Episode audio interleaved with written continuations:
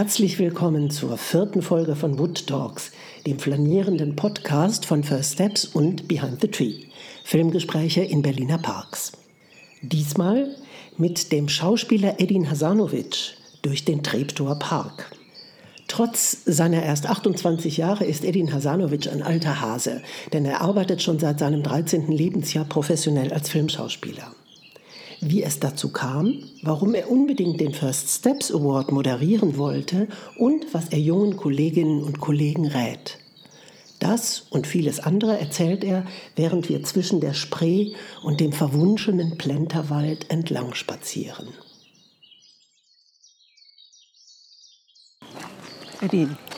Andrea. Herzlich willkommen. Dankeschön. Im Treptower Park, wie schön, dass wir hier zusammen wandern dürfen. Ja. Wir wandern jetzt gerade in Richtung Plenterwald. Und wie alle Berliner Parks hat auch natürlich der Treptower Park eine unglaublich äh, umfassende Filmgeschichte. Und der Plenterwald noch viel mehr. Das ist ja dieses alte Gelände, ähm, wo alle möglichen äh, Fahrgeschäfte noch draufstehen und so vor sich hingammeln. Ja, was nicht benutzt wird. Genau. Und da ist mal ein Film gedreht worden, der hieß Spuk unterm Riesenrad. Das war so ein DDR-Kinderfilm 1979, wo drei Kinder drei Geisterbahnfiguren aus Versehen zum Leben erwecken und mit denen dann irgendwie eine abenteuerliche Reise durchs ganze Land Das machen. wurde hier gedreht? Ich, das wurde hier gedreht, genau. Der Geruch ist auch typisch Berlin gerade. Dass hier jemand ein bisschen äh, was durchzieht. Riechst du das? Ja, das habe ich auch gerade gerochen. Stimmt. entspannt uns ein bisschen. Ja, genau. Wir haben jetzt auch diesen wunderbaren Blick hier Ja. raus. Die ganzen schönen Drehboote. Ja, ich, ich wollte dich ja überzeugen, dass wir Tretboot fahren, aber da nimmst du deinen Podcast einfach sehr ernst, was ich ja Genau, gut im finde. Gehen. Das hört Ja. man ja auch, dass Ja. wir gehen. Hm. Hast du einen Bezug zum Treptower Park? Nein, das tut, das tut mir leid. Vielleicht ist, es, vielleicht ist es der Park, der, den ich am häufigsten bisher besucht habe, mit dem Friedrichshainer Volkspark. Weil die immer irgendwie in der Nähe von der Schule oder von mir oder so waren. Äh, und ich habe hier auf der Spree gedreht, tatsächlich. Ach, guck mal. Kinofilm mit David Dietl. Da sind wir hier ähm, mit, dem, mit dem Boot und mit einer Drohne sind wir bis zur Warschauer Brücke gefahren und haben hier gedreht. Guck mal, wusste ich doch, Ja. dass du das auch irgendwie vom Dreh her Ja, kennst. ja, so ein bisschen. Ach, klar. Du bist ja jemand, der ähm, trotz seiner mh, 27 Jahre... 28. Ach, oh, entschuldige, Alt, 28. ja. Ich müsste es eigentlich wissen, wir haben ja am gleichen Tag Geburtstag. Stimmt. Ja, stimmt. Ähm, du bist trotz deiner 28 Jahre, hast du schon eine unfassbare Filmografie. Aber ich würde gerne trotzdem mit dir, das ist ja ein First Steps Podcast, ich würde trotzdem gerne mit dir über, dein, über erste Schritte sprechen. Gerne. Und hat ja immer wieder auch mal so erste Schritte gegeben, ganz normal, wie in jeder Biografie eigentlich. Und deine ersten Schritte waren ja sehr ungewöhnlich, weil du, ich glaube mit 13, 12, 13, irgendwie so, ja. so, mit 12, 13 warst du plötzlich bei einer Castingagentur. Wie kam das? Also ich glaube, die ersten, die wirklich ersten Schritte, die waren noch, die waren noch davor. Also so in der Grundschule oder auch im, im privaten Leben äh, kam die Schauspielerei immer zu mir und ich habe ich hab, äh, gespielt, wo ich nur konnte. Und ich sag mal, der erste professionelle Schritt war ähm, tatsächlich diese Agentur, eine Schauspielagentur. Äh, Und ich war auf der Jugendmesse, ich weiß gar nicht, ob es die noch gibt hier in Berlin, mit dem Schülerradio damals. Ich glaube, ich war siebte Klasse oder so, 12, 13, wie alt ist man da? Und ähm, da wurde ein Kumpel von mir angesprochen, weil der von dieser Agentur, weil er so groß war und auffällig. Äh, er hatte ein Iro, äh, Lele Kalle Lukas heißt der. Und Lele hatte aber gar keinen Bock drauf, auf diesen Flyer anzunehmen von dieser Agentur. Und ich hinter ihm, gefühlt zwei Meter kleiner, mir ist das Herz in die Hose gerutscht, weil ich dachte, das ist es. Ich habe es gespürt, das ist es. Jetzt wird's professionell. Und hab, hat mir die Frau den Flyer einfach so gegeben, damit sie den Flyer los wird. Und dann bin ich, habe ich meine Cousinen und meine Mutter und alle gefragt, wer mit mir zu diesem äh, Casting, zu diesem Annahme Agentur-Casting gehen möchte. Und dann hieß es irgendwie, das kostet bestimmt und du hast, lass es, als würden sie dich annehmen von, von allen. Aber ich hatte trotzdem richtig Bock. Da hat mich meine Mutter begleitet und ich wurde angenommen. Und dann hatte ich Glück, dass ich maximal zwei Wochen später, in, in, innerhalb dieser ein, zwei Wochen, zwei Castings hatte. Einmal fürs Berliner Ensemble äh, unter der Regie von Thomas Langhoff damals mit Jürgen Holz, der vor, jetzt vor zwei, drei Tagen gerade gestorben ist, durfte ich spielen in, in Die Schändung. Otto Strauß. Genau. Und äh, dann hatte ich noch ein Casting für die Krimin Krimiserie Kriminaldauerdienst fürs ZDF. Und ich hatte Glück, dass ich beides bekommen habe und wahrscheinlich vor allem die Krimiserie hat mir alle Türen geöffnet, die jemals aufgegangen sind, weil ich da mit acht Regisseuren, Matthias Glasner war mein erster Regisseur, Lars Kraume, Andreas Prochaska, Eddie Berger, also da gab es ganz viele äh, und ich durfte von Manfred Zapatka, Götz Schubert, Jördis Triebel, Melika Vorotan, äh, äh, Barnaby Metschurat, Saskia Fester, von denen durfte ich lernen. Das waren so meine allerersten Kollegen. Also ich glaube, man hätte einen schlechteren Start in die Branche haben können. Also unfassbar, das finde ich auch. Das ist auch wirklich sehr ungewöhnlich. Das war Glück. Hast du, warst du dir damals so im Klaren darüber, was das eigentlich bedeutet? Also was bedeutet Berliner Ensemble? Was bedeuten diese, diese Darstellerriege bei KDD? Oder also ich, ich, ich weiß, dass ich beim KDD nur Saskia Fester vom Fernsehen kannte äh, und mich aber dann ganz schnell auch in Jördis und Manfred Zapatka und Götz Schubert verliebt habe. Äh, und mir wurde auf jeden Fall bewusst, dass, das, dass ich hier mit den größten Profis arbeiten darf. Das ist mir auch mit Matthias Glasner. Das habe ich sehr schnell verstanden. Und ich erinnere mich an meinen ersten Drehtag, es wäre gestern gewesen, dass mir Matthias Glasner eine Steadicam erklärt und sagt, ähm, ich habe das Gefühl, du, äh, du verstehst es sehr schnell, weil ich sollte irgendwo in eine Wohnung reinkommen zum allerersten Mal. Und was ich damals sofort gespielt habe, ist erstmal diese Wohnung so wahrnehmen. Also erstmal so durch die Gegend gucken und wahrnehmen, wo bin ich hier an einem Ort, wo ich zum allerersten Mal bin. Und irgendwie hat ihn das fasziniert oder so. Das werde ich nicht vergessen.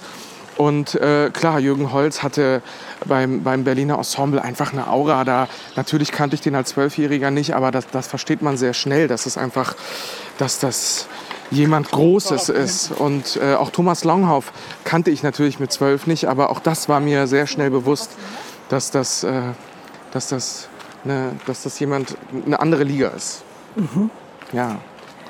Das heißt aber auch, also wenn du das jetzt so beschreibst, ne, wenn Matthias Glasner, dass der sagt, hier, ich zeig dir mal, wie die Sachen funktionieren, ist ja auch nicht so selbstverständlich. Also, nee, finde ich das auch. ist ja, ja, nicht so eine, also du bist kein Profi gewesen, das genau. war jetzt nicht eine Hauptrolle. Ich habe mir das neulich noch mal angeguckt. Ja. Das ist sehr witzig, weil also ich hatte dich da nicht wahrgenommen. Ich war ein großer Fan von Kali. Mhm. Ich hatte dich nicht wirklich wahrgenommen und habe mir das noch mal angeguckt.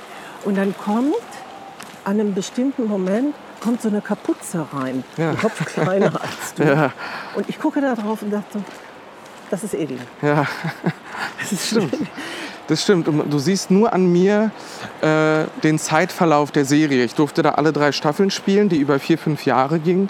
Und du siehst nur an mir, dass die Serie wächst, weil ich mit zwölf, von zwölf bis 16, ich meine, da siehst du natürlich einen großen Unterschied und ich erinnere mich, dass ich nach dem ersten Block, nach den ersten vier Folgen zum Synchron musste. Ich sollte mich synchronisieren. Und zwischen Drehende und Synchron hatte ich einen Stimmbruch. Und dann sollte ich beim Synchron, musste ich meine Kopfstimme sprechen. äh, und das war echt, das werde ich nicht vergessen, dass es genau in diesem Zeitpunkt passiert ist.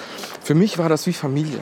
KDD. Es war wie, wir drehen eine Staffel, dann kommen irgendwie plötzlich andere Drehs von Schule und so. Dann kommt noch eine Staffel, dann kommt wieder was und dann sehe ich die wieder äh, und das war total krass, weil als es dann hieß, äh, dass die dritte Staffel die letzte sein wird, war das für mich wirklich ein Drama. Ich habe, ich glaube, einen Monat nachdem wir beendet haben, habe ich in den Studios, in denen wir KDD gedreht haben, eine Werbung für das Deutsche Rote Kreuz, glaube ich, gedreht.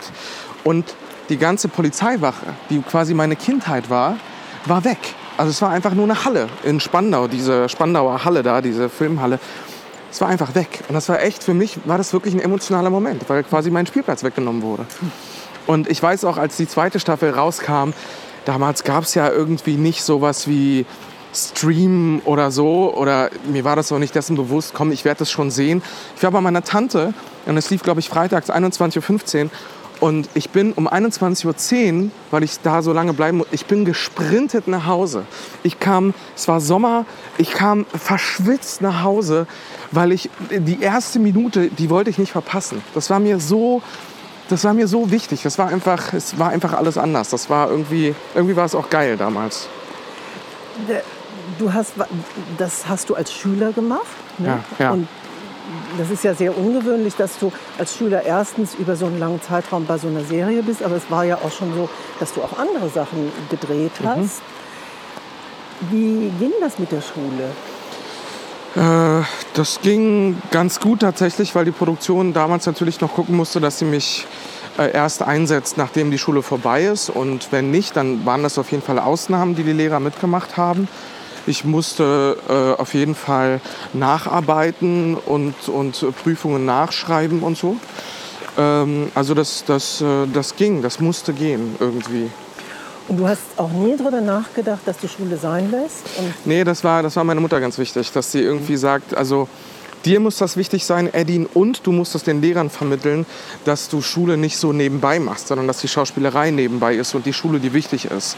Und das war ihr ganz, ganz, ganz wichtig, dass ich niemals würde ich abbrechen. Deswegen habe ich es auch irgendwie geschafft, mit Ach und Krach mein, mein Abi zu machen. Äh, äh, aber da kommen wir sicherlich noch dazu, weil ich parallel zum Abi äh, ne, meine erste große Rolle hatte. Mhm, genau, da kommen wir jetzt zu. Okay. Also du hast dann wirklich ganz kontinuierlich weitergedreht, Ja. ein Profi. Ja. Ähm, eigentlich warst du da schon ein Profi. Ne? Du hast regelmäßig, das lief alles über diese Castingagentur oder? Es war eine Schauspielagentur, eine Kinder- und. Jugendagentur, genau. Äh, und da habe ich, von da habe ich quasi meine Angebote bekommen. Genau. Und ich habe immer, ich hatte das Glück, irgendwie immer zu drehen. Ja. Weil ich so eine, ich hatte eine Spiellust und ich kann mir vorstellen, dass das äh, jemand, der sich nicht schämt vor der Kamera, in dem Alter vielleicht auch nicht an jeder Ecke irgendwie ist. Weißt du, dass man so Kinder hat, die einfach so denken, ja, ist mir doch egal, Kameras drauf, los, ich habe ich hab Lust zu weinen und mich zu übergeben beim KDD. Also was ich da alles spielen durfte, war ja für mich wie ein Spielplatz. Das war, und ich als Einzelkind, das war wirklich für mich wie, ich komme ich komm zu meiner Familie und das ist Spielplatz und ich habe total Bock. Also ich habe neulich, das war mein erster, mein Wiedereinstieg im Kino, leider erst Open Air, habe ich endlich ähm, Leid und Herrlichkeit gesehen von Aha. Almodovar. Und da gibt es dieses, ich weiß nicht, ob du den schon gesehen Nee. hast, da gibt es diese Szene, wo der Pater äh, Kinder vorsingen lässt für den Schulchor. Und er spielt irgendwas vor und alle singen nach und alle singen so nach, wie man sich erwartet. Und dann kommt Salvador und singt. Und nicht nur der Pater klart auf, sondern es ist so, als wenn irgendwie oben der Himmel aufklaren würde. Da ist wie so ein natürliches Bedürfnis, bricht sich da Bahn in der Art, wie der singt.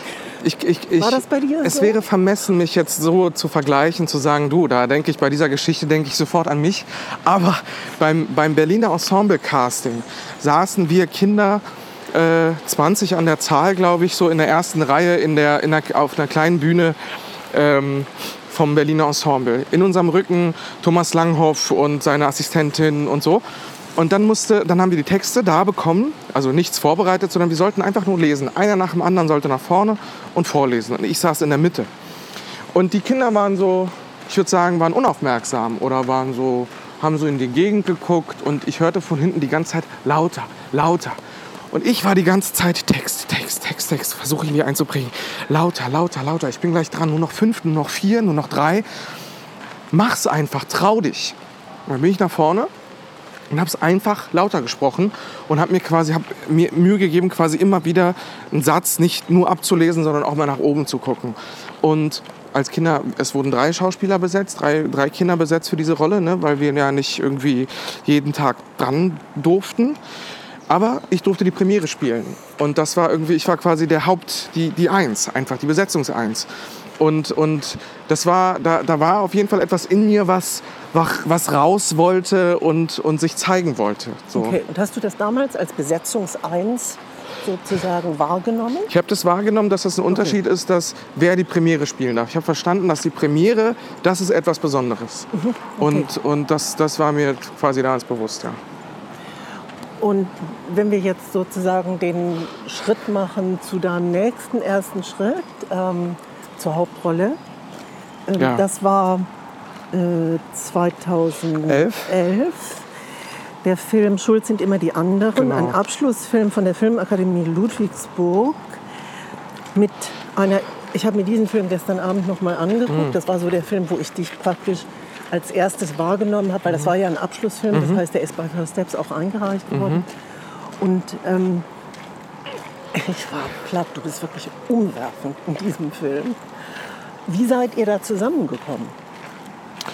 Ich ähm, wurde blind besetzt. Absurderweise. Lars Gunnar Lotz, der Regisseur, hat ganz viele, also, also da spiele ich einen Straftäter und der hat ganz viele Straftäter gecastet und er hat mich beim KDD gesehen.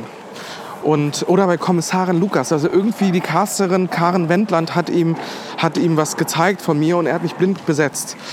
Und ähm, da hatte ich natürlich Schiss irgendwie beim, beim Casting. Ey, ist es das? Ich hab, das ist eine Kinohauptrolle. Kann ich das tragen? Der hat mich blind besetzt. Was ist denn, wenn er mich beim Casting sieht und denkt, oh, oh, oh, das war anders als gedacht? Und das habe ich ihm auch ganz klar gesagt. Lars, du musst ehrlich mit mir sein. Äh, aber ich glaube, er war happy und ich war es natürlich auch. Das war, damals habe ich einfach nur komplett aus dem Bauch gespielt. Und, und da musste man ja irgendwie echt auch aggro und kraftvoll spielen. Und das hatte ich irgendwie damals alles im Bauch. Ich glaube, dass ich so nie wieder spielen kann, weil ich mir natürlich inzwischen Wissen angeeignet habe durch Coaching, durch Lesen und so. Und damals war das einfach nur, es gab, es da keine Taktik, dass ich mir irgendwie das Drehbuch vorbereite oder irgendwas. Äh, Ich habe mir einen Zeitstrahl gemacht, weil wir unchronologisch drehen, damit ich einfach weiß, wo ich wo bin. Und ansonsten kam alles aus dem Bauch.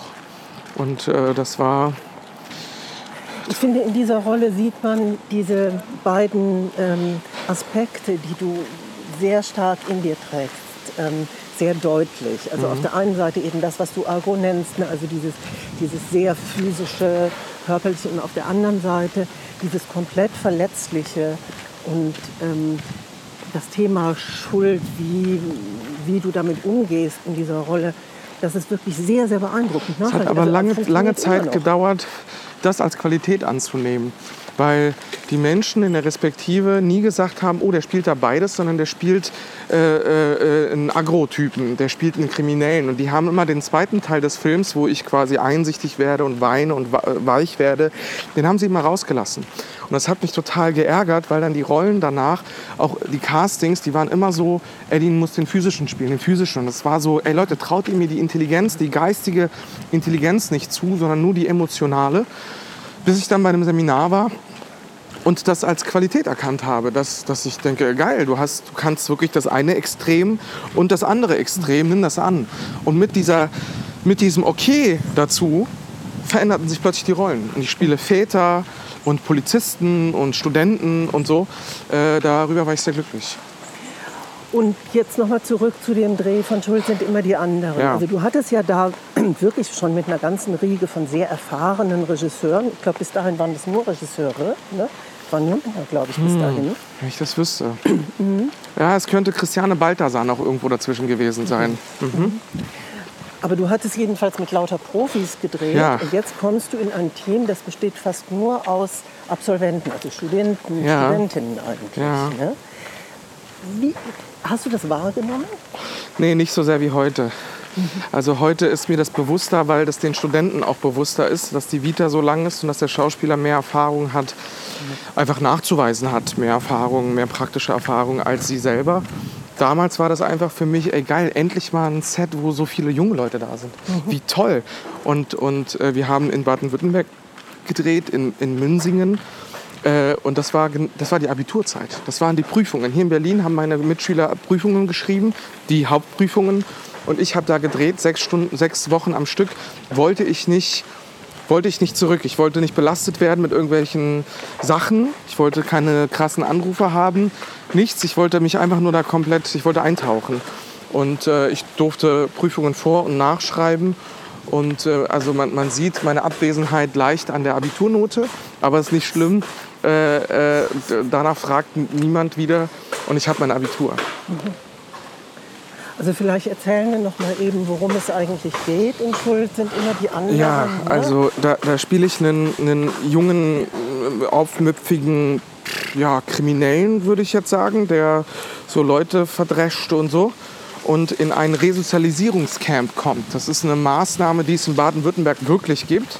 Äh, keine, keine Zäune, keine Grenzen.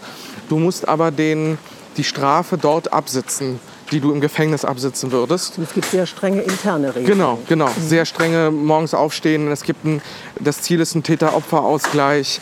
Äh, also so. Und äh, die Chefin des Camps ist ein ehemaliges Opfer von mir.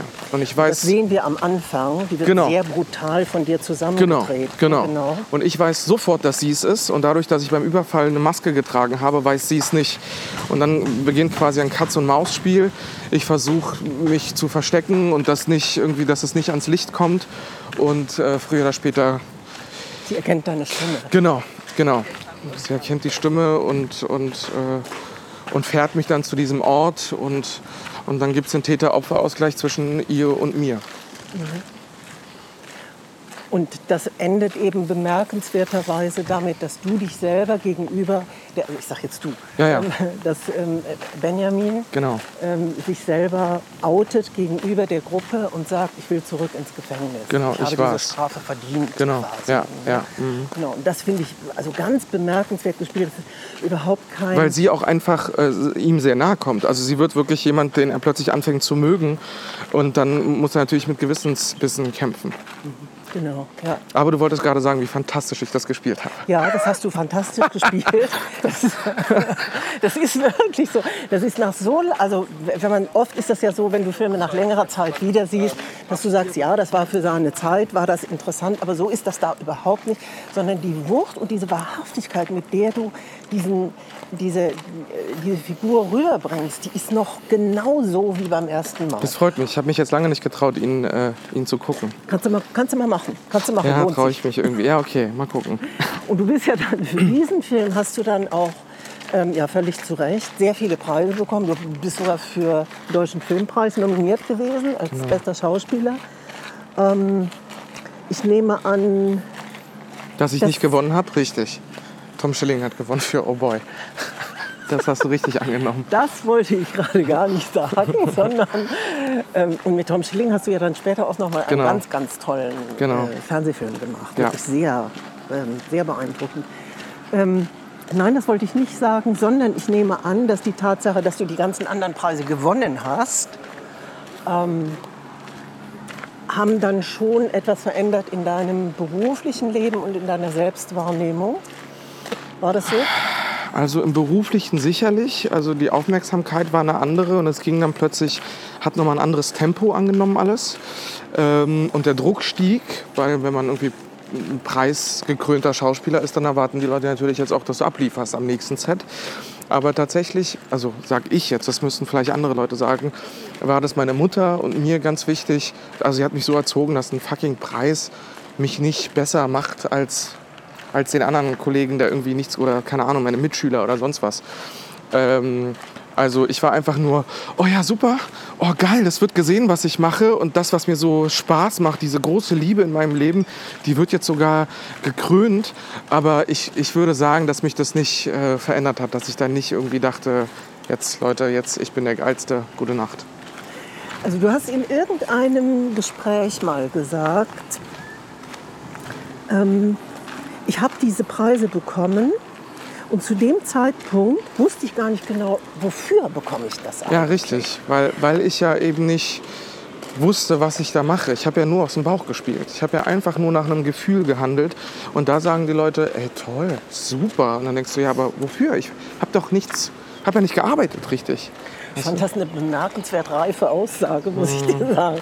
Aber gleichzeitig ist ja so, du hast jetzt Abitur, ne? Mhm. du hast einen Film gemacht, in dem du, mit dem du wirklich sehr gesehen wirst auch. Mhm.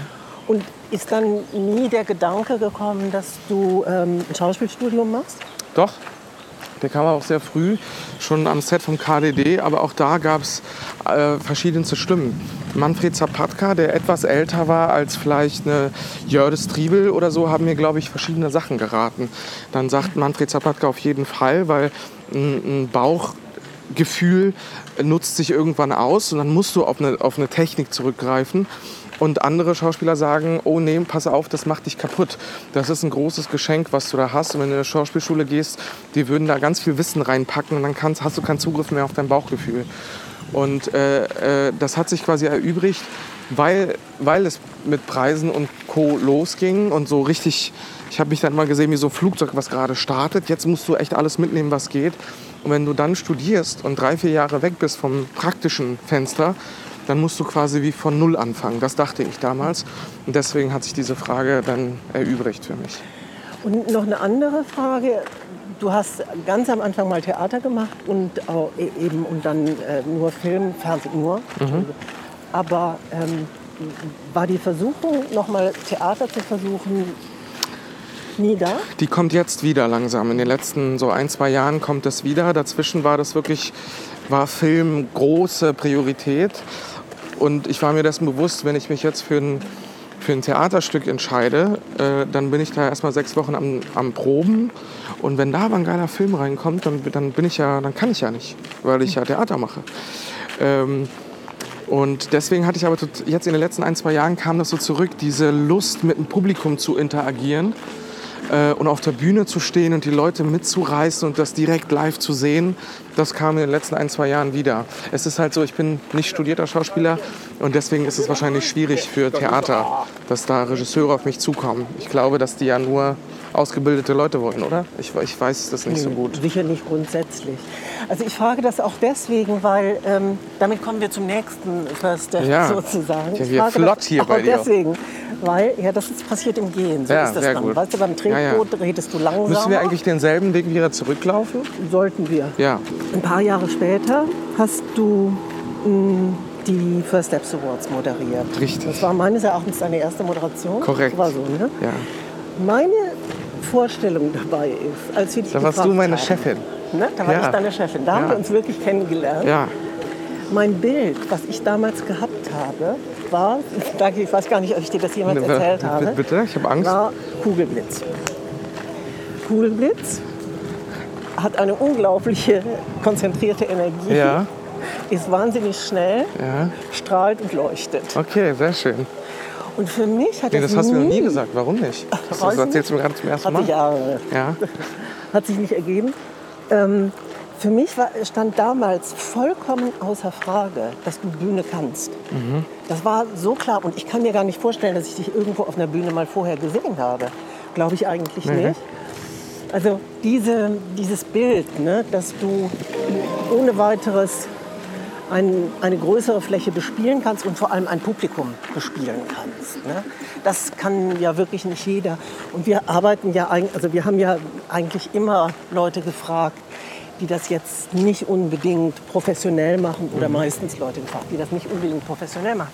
Das heißt, da, da hatte ich schon so ein bisschen Vorerfahrungen, aber deswegen finde ich das so interessant, dass du sagst, ähm, du könntest dir vorstellen, jetzt wieder eine Bühne zu bespielen und so diesen direkten Kontakt zum Publikum wieder aufzunehmen. Nach Corona ist ja vielleicht auch alles anders. Ja, also so in der Rolle meine ich. Ne? Ich habe ja, durfte ja mit euch quasi meine erste Moderationserfahrung machen. Bis dahin wusste ich ja auch nicht, sag mal, kann ich das eigentlich, kann ich das nicht, finden die Leute mich lustig?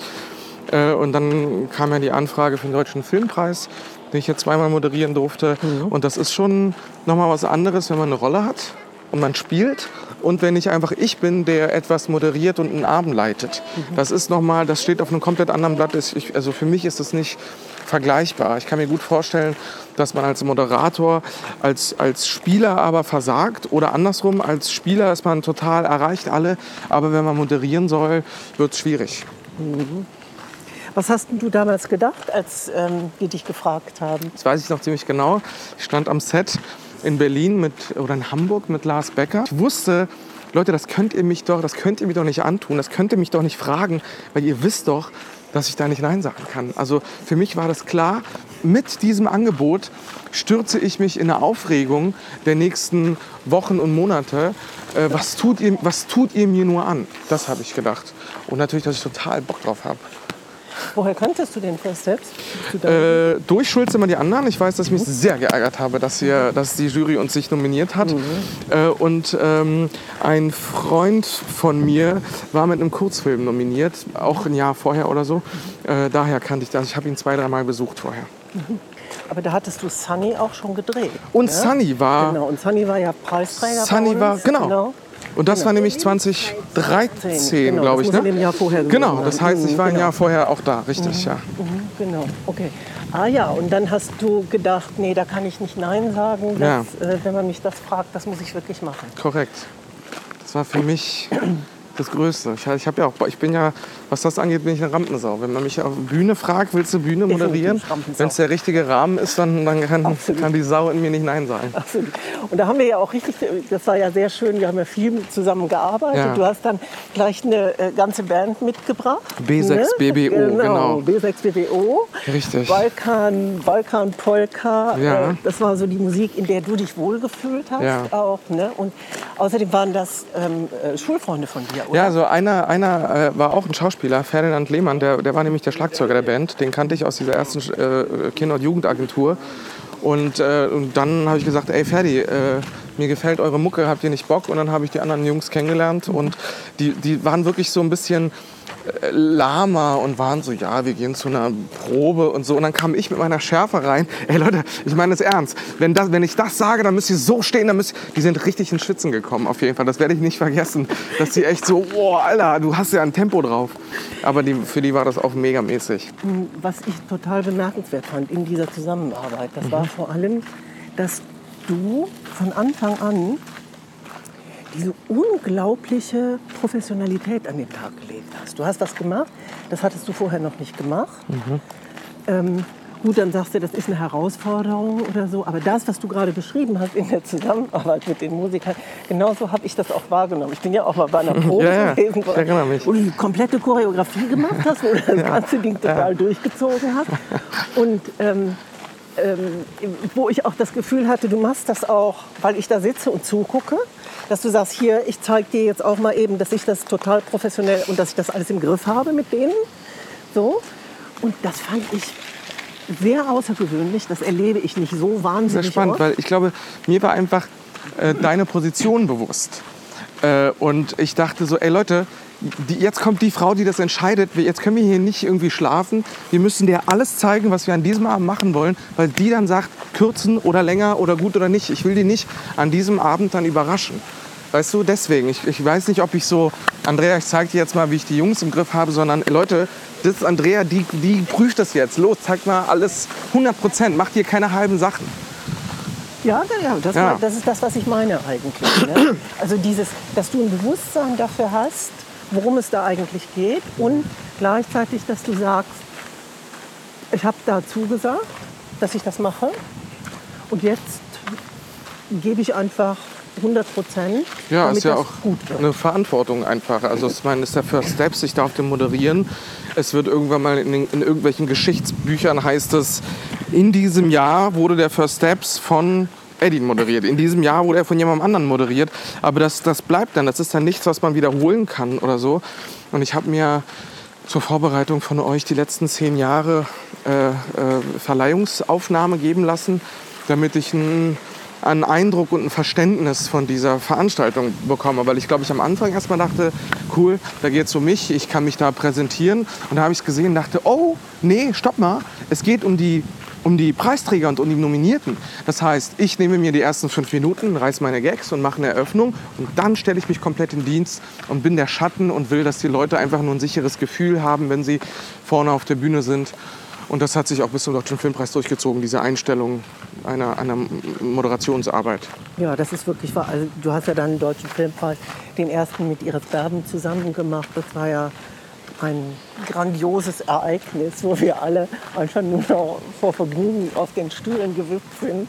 Bock gemacht, ja. Ja, genau. Und jetzt in, in diesem Jahr ja nochmal eine Premiere, eine ganz unglaubliche Premiere gemacht hast, indem du ganz alleine eine sozusagen mit sehr heißer Nadel gestrickte Corona-Studio auf einmal alles alleine Ja, stemmen musstest. Ja. Das fand ich so, so beeindruckend. Aber da, dahinter liegt immer eigentlich für mich so diese gleiche Einstellung, die so verbreitet gar nicht ist.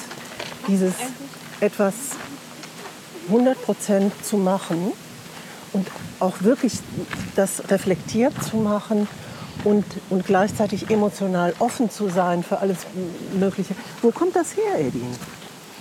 Woher hast du das? Hast du es einfach oder ist das auch was, wo du sagst, daran muss ich arbeiten? Also ich kann mir vorstellen oder ich weiß, dass es in meinem Leben gefühlt einfach innerlich immer um Leben und Tod geht. Immer ganz oder gar nicht. Es gibt keine Graustufen.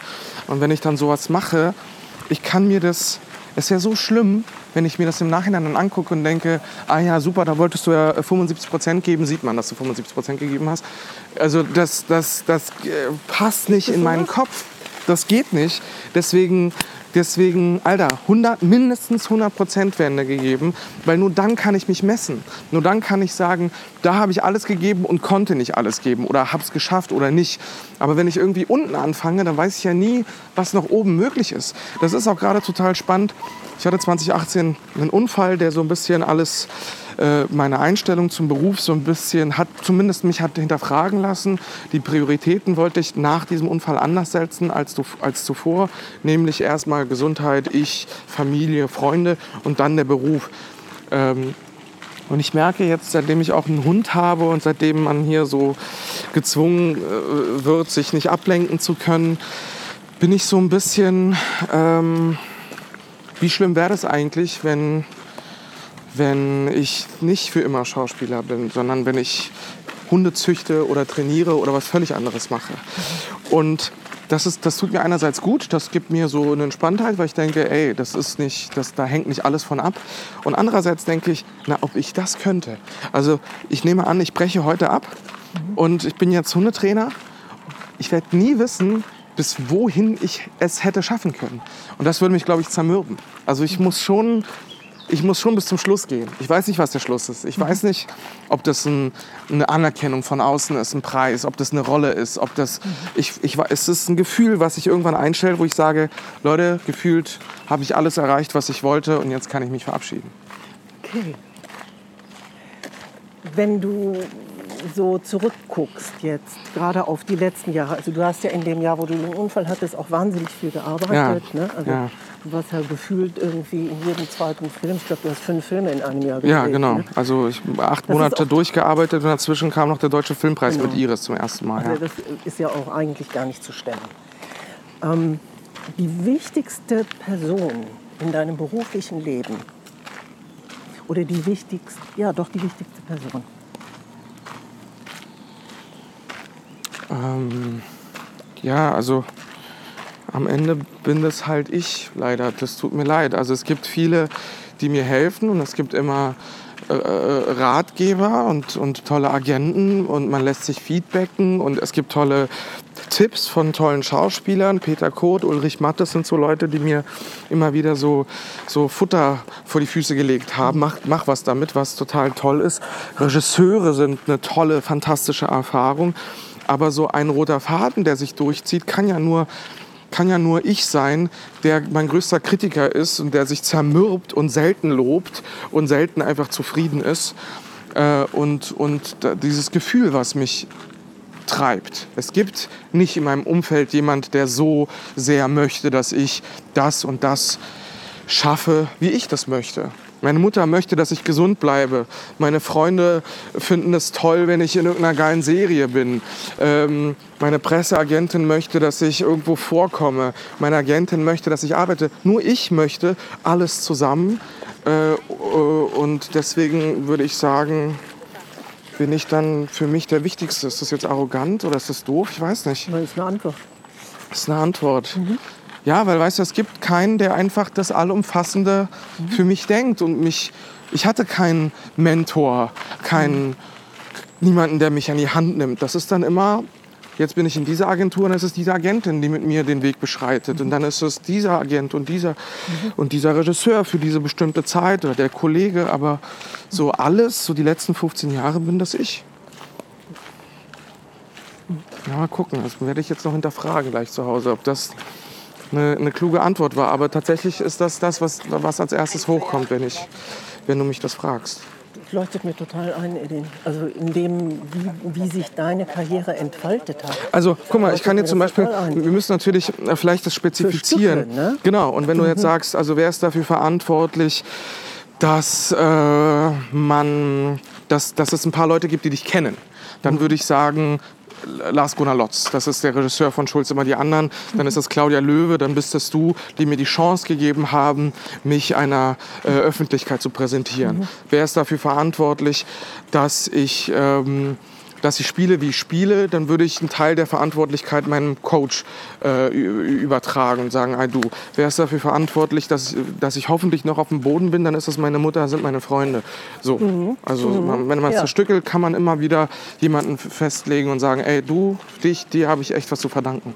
Matthias Glasner, Nessie Nesslauer. Vielleicht ist es am Ende Nessie Nesslauer, die Casterin, die mich besetzt hat für das allererste, für KDD. Ah. Ja, vielleicht, vielleicht ist die das. Vielleicht muss man da anfangen, wer, wer für die Anfänger verantwortlich ist. Ja. Ähm, und wenn du machst du das so, dass du, wenn du eine Rolle gespielt hast, dass du dich hinterher hinsetzt und das anguckst, was du da gemacht hast? Ich hab, es, es gab noch nichts, was ich gemacht habe, was ich mir nicht angeguckt habe oder, oder einen Kommentar mal nicht gelesen habe oder so oder Kritiken. Es ist, das ist mir leider total wichtig. Also ich, ich, ich, möchte mal dahin kommen, dass ich unabhängiger bin, was die Kritik angeht. Und da, da bewege ich mich auch langsam hin. Aber Filme muss ich mir immer angucken, muss immer gucken. Weil wenn ich mir das nicht angucke, dann weiß ich ja nicht, ob der, der Weg oder der, das Ziel, der, der Plan, den ich eingeschlagen habe, ob das, ob das funktioniert. Also ich muss gucken, ich habe mir da vorgenommen, das und das zu spielen. Jetzt gucke ich mir das mal an, ob das funktioniert hat. Dann weiß ich beim nächsten Projekt, ob ich das genauso mache oder anders oder so. Mhm. Mhm. Und guckst du dir das auch zusammen mit Kollegen an? Also das allererste Mal einen Film gucken, da gebe ich mir größte Mühe, dass ich komplett alleine bin.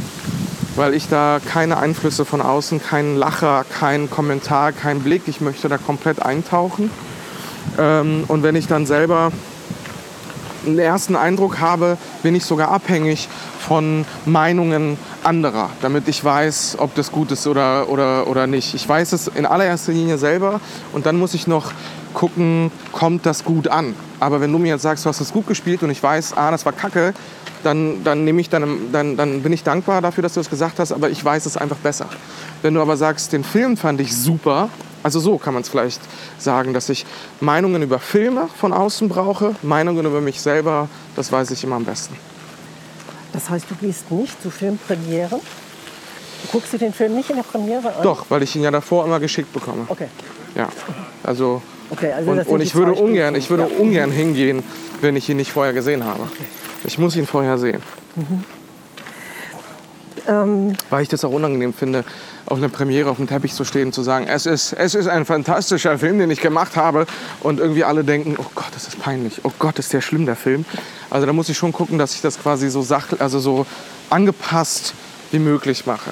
Okay, also jetzt ohne Namen und Titel zu nennen. Ja. Gibt es Filme, bei denen du denkst, der Film ist richtig Schrott geworden, aber ich bin trotzdem, ich bin gut, ich bin froh, dass ich das gemacht habe? Ich bin bei allem froh, dass ich das gemacht habe. Bei jedem Ding, was ich gemacht habe, hat mich irgendwie weitergebracht. Es hat einen Sinn, dass ich dazu gesagt habe, diese Rolle zu spielen, weil ich sie bisher nicht gespielt habe, weil sie für mich eine Herausforderung darstellt.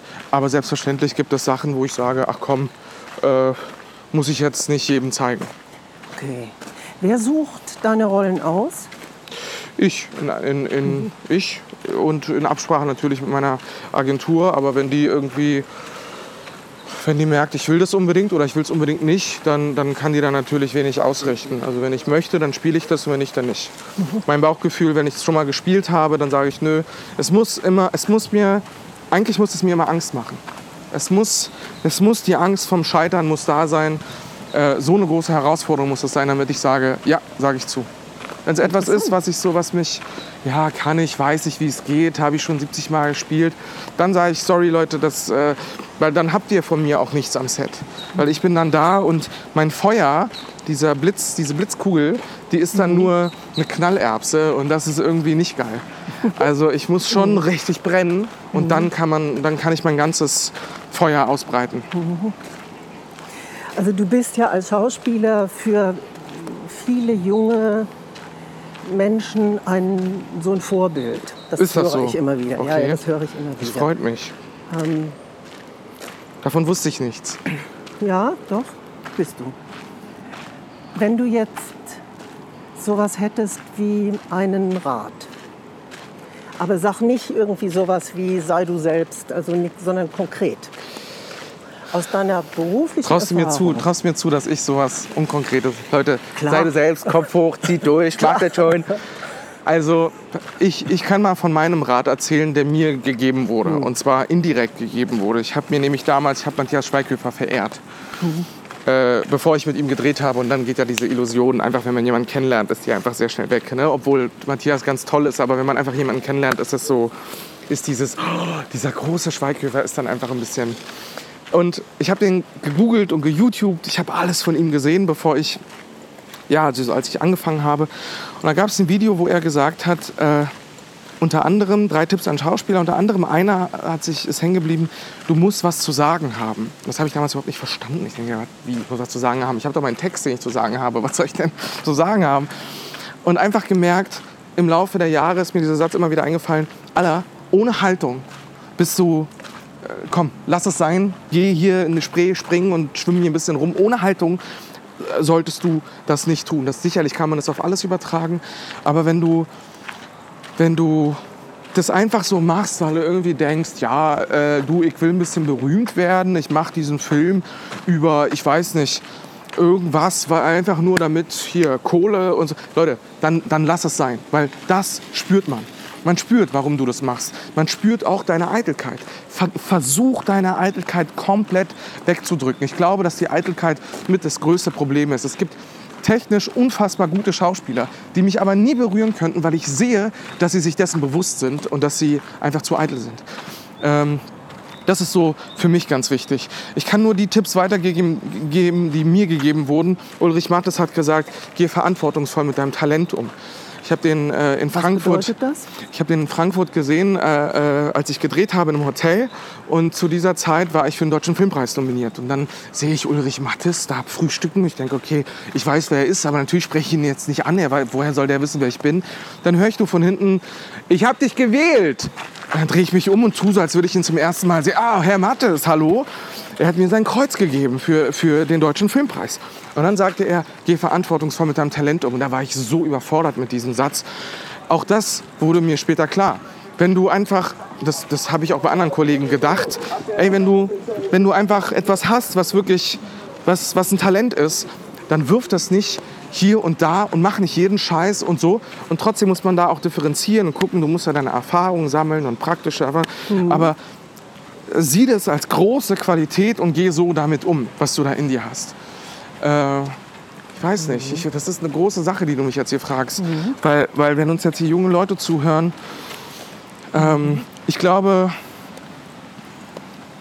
Also es kann auch, ich denke mit konkret meine ich auch, wer sind wichtige Alliierte, wer sind wichtige Partner. also erstmal für mich ist wichtig, äh, unterwerfe dich der Rolle.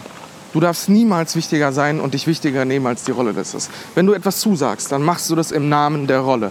Alles, was die Rolle braucht, deswegen bist du Schauspieler geworden, um ihr zu dienen und der Geschichte. Nimm dich zurück in allem, was du, wenn du, wenn du nicht schön aussiehst mit dieser Maske, wenn du nicht den letzten Satz hast, wenn du gar keinen Text hast, völlig Latte. Du hast diese Rolle zugesagt, weil du, weil du der Rolle und der Geschichte dienen möchtest. Wichtige Alliierte sind deine Kollegen und dein Regisseur. Ähm, ich persönlich kann nur mit Liebe arbeiten. Ich kann nicht mit Konflikten. Ich, deswegen versuche ich immer am Set dafür zu sorgen, dass, dass alles cool ist. Ähm, weil ich mich dann schwer davon befreien kann, wenn ich merke, es ist ein persönlicher Angriff oder eine persönliche äh, Auseinandersetzung mit einem Kollegen oder mit einem Regisseur. Ähm, habe ich die Agenten genannt. Klar, deine, deine Agentur, deine Agentin, dein Agent sind wichtig. Ey, und dein fucking Rückgrat, das darfst du nicht vergessen, egal was du tust. Du solltest dich am Set nicht anders verhalten, als du dich zu Hause verhalten würdest. Ich habe mich mal am Set, es gab irgendwie ganz schlimmes Catering und dann hat die Produktion wirklich ganz groß angekündigt, heute grillen wir, Sommer, wir grillen heute. Dann komme ich da an und dann gibt es einfach keine Soßen. So, ne? Und dann denke ich so, jetzt rege ich mich darüber auf. Bin ich arrogant geworden? Moment, ich vergleiche das mal. Meine Mutter sagt, Edin, wir grillen. Heute kommt alle in den Park. Und dann ist da, ist da kein Ketchup. Dann würde ich mich genauso darüber aufregen wie am Set. Da würde ich nicht sagen, Mama, komm, ist egal. Am Set würde ich mich darüber. Nee, ist nicht. Finde ich kacke. Alter, wenn du grillst, wie soll ich denn das, wie soll ich das essen, wenn du da keine Soße hast? Äh, und ja, so, das, das wäre so dass man sich treu bleibt. Das ist so, das, das klingt jetzt sehr pathetisch, aber das ist mir sehr wichtig. Das größte Kompliment, was ich für den Deutschen Filmpreis bekommen habe, war das von meinen Freunden, als sie gesagt haben, äh, wir haben dich da gesehen auf der Bühne. Klar warst du im Spotlight und du hast die, die Rolle, des, also die, die, die Position äh, des, des Moderators gehabt, aber wir haben dich da gesehen. So wie du privat Gags reißt, so wie du redest und guckst und gehst, du hast da nicht irgendwie dich irgendwie verändert. Das ist ja für mich das größte Kompliment, dass ich versuchte da mir treu zu bleiben und dass es mir laut meinen Freunden gelungen ist. Mhm. So, jetzt komme ich auch ins Labern, Andrea. Mhm. Mhm. Sag mal, mit wem, mit wem würdest du gerne mal arbeiten? Gibt's sowas? Ja, also ich hatte das Glück, dass ich immer, wenn ich mir so in meinem Kopf so ganz doll, oh, Max Riemelt, Christian Schwocho, oh Gott, ich muss mit denen, ich will Jördis Triebel wieder, äh, Sherry Horman. Ich hatte das Glück, dass das früher oder später, da kommt die Anfrage, Schweighöfer, oh mein Gott. Ne? Und dann hatte ich Glück, dass ich, dass ich dann immer mit denen arbeiten darf. Und deswegen das wenn man dann, aber immer von denen. Es ist nicht so, dass du bei denen geklingelt hast und gesagt hast, dürfen Ach so, ja, nee, nee, nee. Es war immer, also ich weiß nicht, ob von denen, aber das, das mhm. Schicksal hat uns irgendwie zusammengeführt. Mhm. Und das war, da war ich sehr, sehr glücklich darüber. Und mhm. dadurch, dass wenn man so ein bisschen jetzt in der Branche einfach ist oder überhaupt einfach dreht, dann geht eben diese Illusion von so, oh, Corinna Harford war für mich, oh mein Gott, ich glaube, ich habe Lara zugesagt, ich hatte eine Szene da nur, äh, aber ich hatte da erstmal was zu spielen und zweitens durfte ich damit fucking Corinna Harford spielen. Deswegen sage ich da natürlich sofort zu. Aber das nimmt natürlich alles so ein bisschen dieses, dieses Prickeln, was ich als Kind damals hatte. Ich dachte, ich bin beim Film, oh, wie spannend. Das läuft jetzt im Fernsehen. Ich laufe jetzt hier durch die Gegend und ich sehe an jeder Ecke irgendwelche Plakate von Leuten, mit denen ich mich unterhalten habe. Und das nimmt natürlich, deswegen, ja, das nimmt dieses Prickeln eben weg. Und deswegen fällt es mir schwer zu sagen, oh, auf den habe ich noch es gibt natürlich tolle Regisseure, auf die ich noch Bock habe und oder Formate oder so, aber ich bin einfach, ich bin sehr zufrieden mit, mit mit all dem, was ich bisher machen durfte. Okay, also ich glaube, wenn man das anguckt, was du auch jetzt auch in letzter Zeit gemacht hast, ne, dann denke ich, das, was das Besondere ist tatsächlich, was für ein Riesenspektrum du abdeckst. Ne? Also, dass du sowohl irgendwie Mainstream-Komödie machst und mit Christian Schwocho hast du jetzt auch gedreht. Genau, ne? ja. Mit dem wolltest hm. du auch drehen. Ja, ja, genau. mit dem wollte ich drehen, mit dem durfte ich jetzt drehen. Das ja. wird auch, glaube ich, sehr toll und, und wichtig und die Arbeit war, war großartig. Durfte mit Özgür Yildirim, mit Sulin Youssef drehen. Mhm. Max Erlenwein. Was mich immer nervt, ist, wenn so Regisseure kommen, mit denen ich unfassbar gerne, Matthias Glasner würde ich zum Beispiel unfassbar wieder gerne drehen. Mhm. Und dann kommt er und sagt er, Erlin, wir müssen mal wieder. Und dann denke ich, Alter, ich bin Schauspieler, ich werde besetzt, du bist der, der mich besetzt, dann mach doch, wenn wir wieder müssen, dann mach doch. Das klingt immer so, als, als, würde, sich die, als würde ich mich wehren oder so. Ich würde bei Glasner, würde ich glaube ich blind zusagen, wenn ich da irgendwie ein Angebot äh, kriegen mhm. würde. Ich, ich, ich liebe den, ich werde den nie vergessen. Mhm. Äh, ja, ach so halt. Mhm, okay, also das so, mit wem würdest du gerne mal drehen? Mit ja, Matthias Glasner, Ja, ne? mit Matthias Glasner würde ich wieder genau. drehen, ja. Aha. Und sag mal, was sehen wir denn überhaupt in nächster Zeit von dir? Also wenn man mich, wenn man mich privat im Treptower Park trifft, dann kann man mich einfach sehen und vielleicht auch Kuno, wenn der wieder gesund ist, mein Hund. Und im, äh, was meinen Beruf angeht, sieht man im September oder wie ich heute erfahren habe, auch beim Münchner Filmfest, den Film Hello Again von Maggie Perrin. Und das ist, ich habe den bereits gesehen und das ist zum Beispiel ein Film, wo ich sage, Leute, guckt euch den an, weil ich den so liebe. Es ist eine romantische Komödie. Mhm. Deutschland, romantische Komödie und es funktioniert. Mhm. Es ist romantisch und es ist lustig. Ich spiele da Narkoleptiker, ja, der immer, wenn es ihm zu viel Emotion ist, sofort einsackt und schläft. Äh, an der Seite von Alicia von Rittberg, Emilia Schüle, Tim Oliver Schulz und, und, und, äh, Samuel Schneider. Und ähm, äh, das ist ein Film, wo ich wirklich gerne dahinter stehe und, und den gerne zeige. Okay, das ist auch ein Gegenprogramm. Der Narkoleptiker ist eigentlich ein Gegenprogramm zum Agro. Ne? Absolut. Ne? Das ist vielleicht die, die sanfteste und weicheste Rolle, die ich so bisher spielen durfte. Der ist immer so, der ist immer langsam und so. Ja, so. Mhm. War ich sehr glücklich, dass Maggie mhm. mir das Geschenk gemacht hat. Mhm. Letzte Frage. Wann reden wir denn eigentlich über dich, Andrea? Ich habe das Gefühl, wir reden ab, über mich die ganze Zeit. Ach so. Letzte Frage. Ja, okay. Ähm, eine Filmempfehlung. Eine Filmempfehlung? Ein Film, den du empfehlen möchtest, Das muss nicht dein Lieblingsfilm sein. Das kann auch ein Fernsehfilm, es kann auch eine Serie sein, es kann auch ein ganz alter Film sein. Ähm, aber etwas, wo du sagst, das, da würde ich mich freuen, wenn viele Leute den Film sehen.